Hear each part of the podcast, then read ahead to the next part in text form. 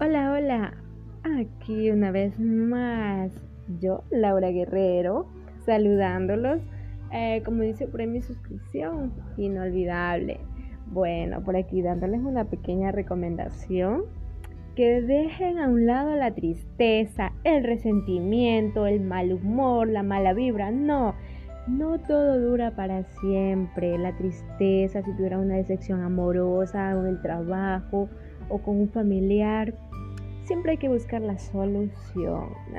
Y pues les recomiendo siempre que tengan la mente más eh, enfocada en, algún propósito que ustedes quieren lograr.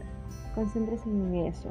Dejen la tristeza a un lado. Deje todo lo que a usted le apaga o le opaca a un lado.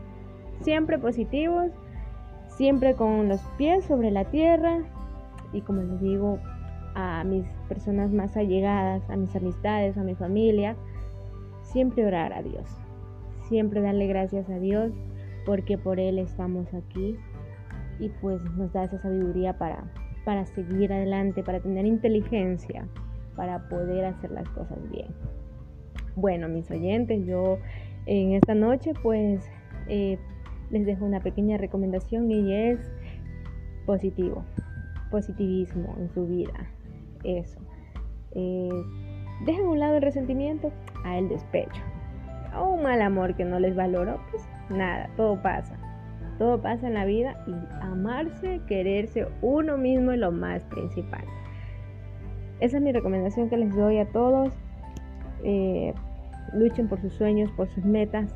No las dejen pasar.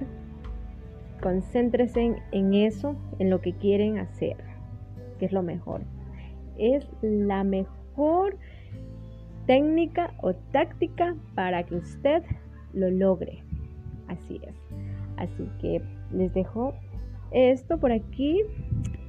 A quienes me escuchen, siempre estoy aquí para darles algún pequeño consejo y pues decirles que no se apaguen. Todos somos luz. Así que alumbren, brillen. Que tengan una excelente noche.